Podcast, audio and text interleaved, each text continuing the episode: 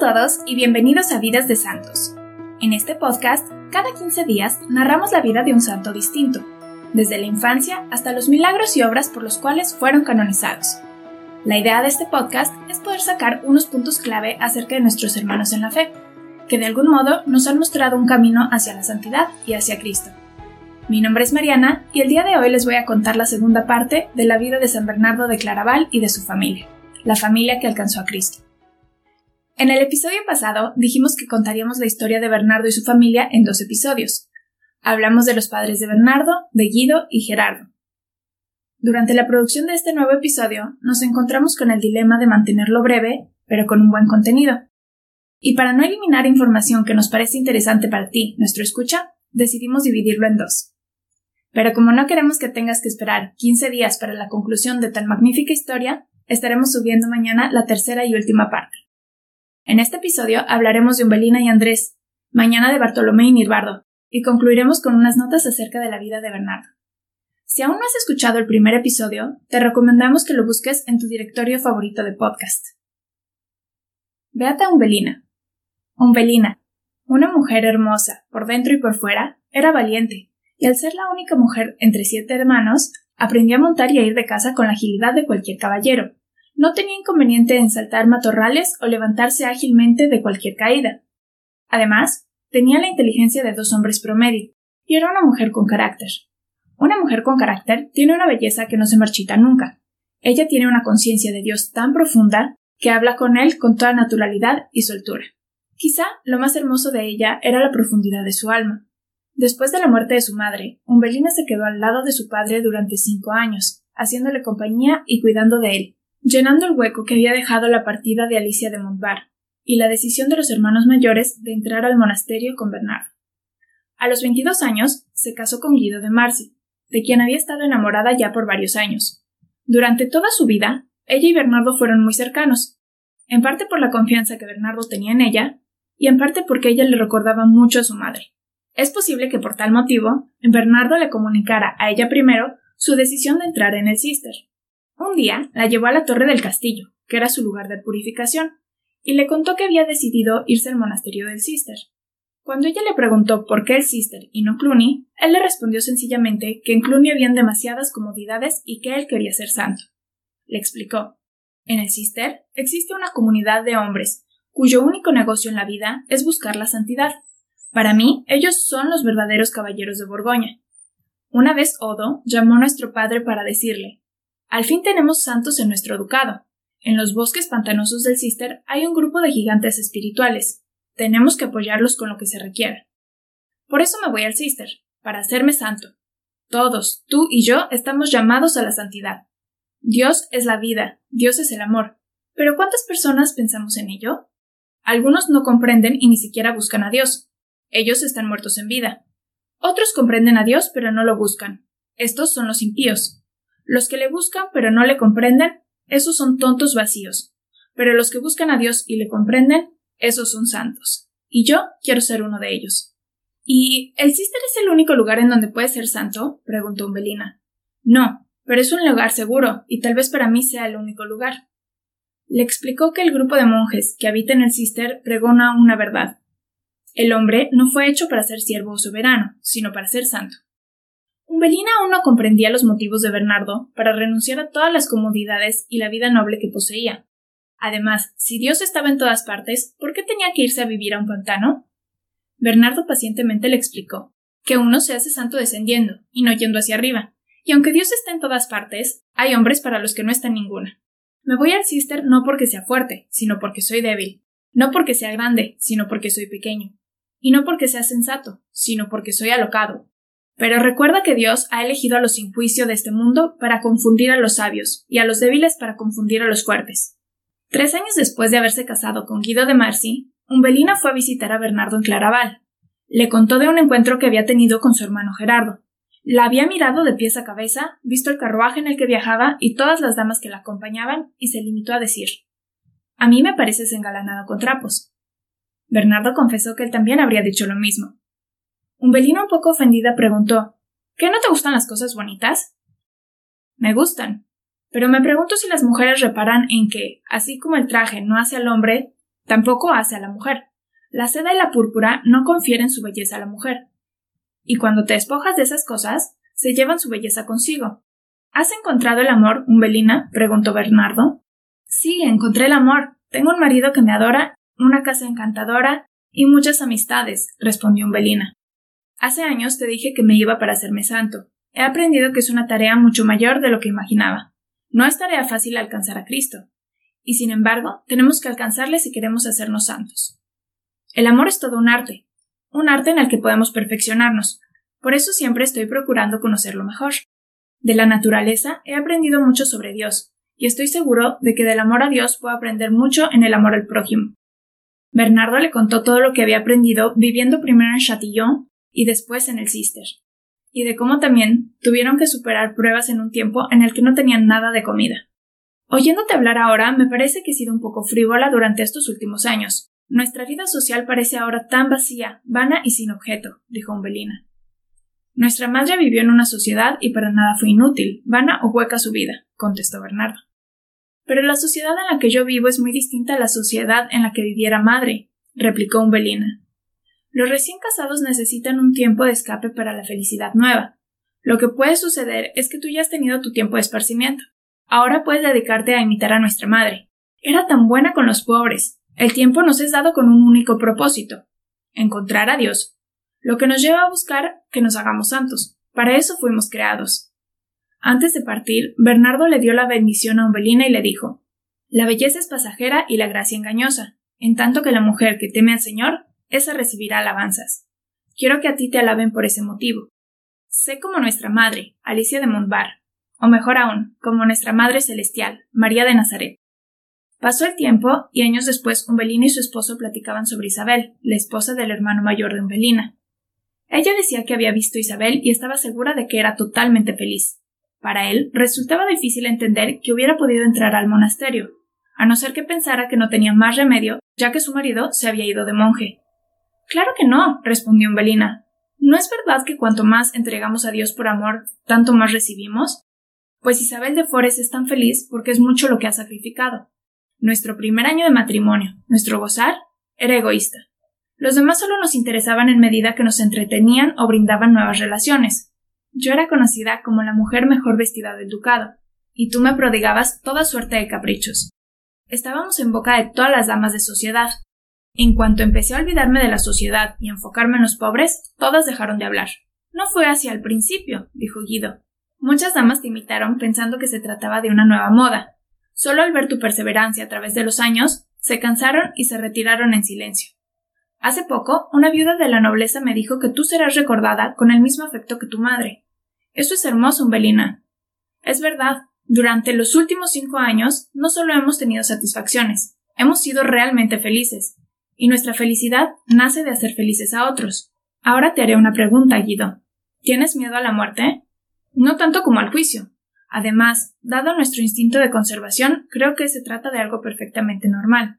¿No sería genial vivir sin temor al juicio y a la muerte? ¿No sería haber vencido nuestros mayores miedos?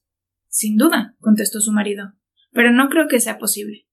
Pues resulta que Isabel de Forest y todas sus monjas, Bernardo y mis hermanos viven de esa manera, y así también murió mi padre. Para ellos, la muerte es una liberación, y el juicio la hora de la recompensa. Dios nos dio todo para que podamos, en libertad, devolverlo todo a Él. Isabel de Forest es más feliz que cien damas mundanas, y su salvación más segura que la de mil damas. Es verdad, querida mía, yo tengo miedo a la muerte y al juicio, porque he sacrificado muy poco por Dios. Cuando regresaste de tu visita a Claraval y me dijiste que tú también querías entrar al monasterio, ni siquiera lo tomé en serio. Pero he visto tu transformación. Las mismas cantidades de dinero que antes empleabas en vestimentas superfluas, estos cinco años las has empleado en vestir y asistir a los pobres y no has vuelto a proponer tu entrada al monasterio. Si Isabel tu cuñada se dio a sí misma para Dios, y si tú tienes todavía la intención de hacerlo, yo puedo darle algo más grande, puedo renunciar a ti, ahora que eres mi adoración. En aquel entonces no existían monjas cistercenses, así que Julie era un monasterio de benedictinas. Cuando llegó Umbelina, fueron Isabel y Adelina las que la recibieron con mucho afecto. En su afán de parecerse cada vez más a Bernardo, su hermano predilecto, Umbelina exageró en la mortificación de su cuerpo, al punto en que Isabel tuvo que llamarle la atención y le dijo Te quiero santa, sí, pero también sana. Lo siento, Isabel, lo recordaré en adelante. Fue esta obediencia gentil la que le ganó el orgullo de Isabel y la simpatía de la comunidad. Umbelina no perdió nada de su belleza, adquirió una más profunda en medida que se iba esforzando en vivir solo para Dios. La comunidad entera votó por ella para que se quedara al frente cuando Isabel tuvo que marcharse para inaugurar un nuevo convento en Dijon. Ella se sentía joven e indigna. Justamente eso la destacó como superiora. Era tan delicada en su trato con las que le habían sido confiadas que las cultivaba de inmediato. Mostraba la fortaleza y la dulzura de su esposo Cristo. Tan rápido corrió su fama entre las damas de la sociedad de Borgoña que muchas de ellas corrieron al monasterio de Julie. Como respuesta a una de las cartas de Umbelina, Bernardo le había dado una tarjetita con las palabras Amar es servir, que es la síntesis de toda santidad en tres palabras. Bernardo le había dicho Umbelina, trabaja para Dios hasta la muerte, pero hazlo siempre con una sonrisa. El día de su muerte, en 1141, Bernardo, Andrés y Nirbardo fueron a verla. Bernardo le preguntó ¿Sabes que te estás muriendo, Umbelina? Sí, lo sé, dijo sonriendo. Y yo quiero que sepas que soy muy feliz, y todo por haberte hecho caso. Rezó en latín un salmo. Me regocijaré por las cosas que me fueron dichas. Su voz expresaba júbilo, y su rostro resplandecía. Los tres hermanos se miraron entre sí, y volvieron a mirar a su resplandeciente hermana, quien extendía los brazos diciendo Vamos a entrar en la casa del Señor. Aunque Umbelina vivió y murió como benedictina, la Orden del Cister la honra con una fiesta especial. Pío IX promulgó en 1871 el oficio papal en honor a la Beata Umbelina. Beato Andrés. Andrés tenía 16 años cuando el duque Hugo decidió hacerlo caballero. Dijo, Yo no armo caballeros a los hombres en razón de su edad, sino de sus hazañas. Andrés ha demostrado permanecer en su montura a pesar de la embestida de alguna lanza que se astilla en su contra. Demuestra no tener miedo alguno de ningún hombre y reverencia y venera a las mujeres. Andrés había vencido a sus dos hermanos mayores sin dificultad. Una vez le tocaba luchar contra Guido de Marci, pero viendo que la cincha del caballo que montaba éste se había roto, y pensando en no sacar ventaja de tal situación, bajó su lanza deliberadamente. Umbelina se encontraba en la tribuna, y su hermano no quiso causarle ningún malestar. Estaba muy ansioso de mostrar su bravura en el combate. Cuando Bernardo llegó a Grancy, que estaba siendo asediada y le propuso irse de monje con él, Andrés lo tomó como una broma pesada. Le dijo Tú y yo vivimos en mundos muy distintos. En su siguiente encuentro, también en Grancy, Bernardo le preguntó a Andrés si consideraba un digno caballero al tío Gaudry. Por supuesto, fue la pronta respuesta de Andrés. Bueno, pues es tan valiente y sensato que ha decidido venir conmigo al monasterio. ¿Cómo? De poner las armas es una locura. Yo soy un caballero y voy a ser. Vas a ser monje. Escúchame, Andrés. Oh, mira, nuestra madre y sonríe, dijo Andrés mirando sorprendido por encima del hombro de Bernardo. Madre. exclamó Andrés. Al voltear, Bernardo no vio ningún rostro, pero veía cómo Andrés estaba transfigurado. Por tercera vez dijo Andrés Madre sonríe. Entonces Bernardo le dijo Su presencia no puede significar otra cosa que vete al cister. Sí, iré, dijo sin inmutarse. Andrés lloró al despojarse de su armadura y al colgar su escudo en la sala de armas del castillo. Estuvo corriendo a todo galope por los bosques hasta quedar agotado, pero el dolor no desaparecía de su corazón. Cuando Bernardo le leyó la lista de caballeros que partirían con él al Cister, Andrés exclamó Pero si parece la lista de un torneo, Bernardo. Pues no iremos a un entierro. Puedes considerarlo el torneo del amor. Y recuerda que fue la sonrisa de una dama la que te envió a triunfar. El primer año de Andrés transcurrió sin ningún sobresalto. No parecía importarle ni el ayuno ni los trabajos arduos, tampoco las largas horas de oración. Se veía feliz, tanto que el abad Esteban estaba preocupado de lo que sucedería si terminaba su enamoramiento inicial. Por eso le preguntó ¿Qué te parece eso de hacer votos, hijo mío? Andrés entusiasta respondió Creí estar ansioso por ser ordenado caballero. Sentía que la arena había dejado de caer en el reloj de cristal pero no se compara con el momento presente. Reverendo Padre, no puedo esperar más. ¿Nunca te has arrepentido de haber venido? insistió el reverendo. Oh, sí, al inicio cuando no entendía, pero el recuerdo de la sonrisa de mi madre aquella tarde ha sido una fuente de serenidad, y la compañía y rivalidad de los demás caballeros también me ha sostenido. Si antes combatía por las damas, ¿por qué no lo haría por el señor? Si antes deseaba atraer la mirada del duque, ¿cómo no desear atraer la mirada de Dios? Estando aquí, he podido mirarme a mí mismo. Nuestra madre nos enseñó a sobrenaturalizar lo natural. Aquí todo es tan sobrenatural que ahora me ve empujado a naturalizar lo sobrenatural. Reconozco que eres un gran observador, y de la observación has pasado a la imitación. Cristo ahora es tu modelo. Es solo que estoy sorprendido de que tu entusiasmo inicial haya durado tanto. Tú estás acostumbrado a vivir en un ambiente de refinamiento, cultura y cortesía. Muchos de tus compañeros no tendrán la mínima educación y podrán ser incluso groseros, y a causa de ello tú sufrirás. Estoy dispuesto, reverendo padre, fue la respuesta calmada y sincera. Bien, tienes el crucifijo y también el sagrario. Estúdialos a ambos. Son la razón de tu vida. Ah, reverendo padre, usted ha repetido la lección que nos dio nuestra madre. Al ver mi entusiasmo no me pides sofócalo, sino cultívalo, pero haz que sea una imitación de Cristo. Sí, estudiaré, trabajaré para que mi vida sea un torneo con Jesús. Estoy muy agradecido por este nuevo panorama que usted abre ante mis ojos. Bernardo, junto con Andrés y Esteban, eligieron a sus otros hermanos para fundar Claraval. Andrés fue nombrado portero en el mismo, y así permaneció durante treinta años. Cierto día tocó a la puerta un anciano caballero, y le pidió quedarse una noche en el monasterio. Andrés feliz le dijo que podía quedarse cuanto quisiera. El viejo caballero preguntó si no extrañaba ser caballero.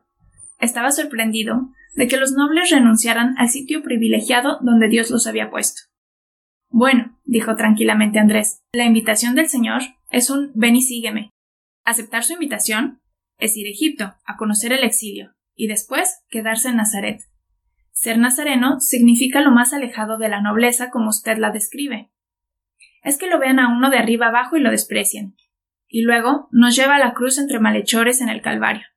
Nuestro Señor Jesucristo nació como un mendigo y murió como un ladrón. Es así como señaló la verdadera caballerosidad, la verdadera nobleza y el camino hacia Dios. En estos treinta años abriendo la puerta del monasterio, he conseguido lo mismo que él, una conciencia limpia un corazón feliz, una firme esperanza de recompensa y la satisfacción de haber cumplido con la voluntad de mi Padre Celestial. En 1144, Andrés murió prácticamente solo. Bernardo estaba ausente, negociando la paz entre Luis VII de Francia y Teobaldo, duque de Champagne. Bartolomé era el abad en La Ferte y Nirbardo prior en Busay. Esto no le molestó para nada, se identificó más con Cristo. Si él murió solo en el Calvario, ¿qué podían esperar sus seguidores? El santoral de la Orden Cistercense designa al guardián de la puerta como Beato Andrés y lo conmemora el 5 de abril. Hemos llegado al final de este episodio. Muchas gracias por habernos acompañado. Pero antes de despedirme, me gustaría recordarles que esto solo fue la segunda parte de tres de la vida de San Bernardo y su familia. Si te interesa aprender más acerca de la familia que alcanzó a Cristo, visita las notas del show, en las que tenemos las notas del programa y los links que utilizamos para la investigación. Muchas gracias y hasta la próxima.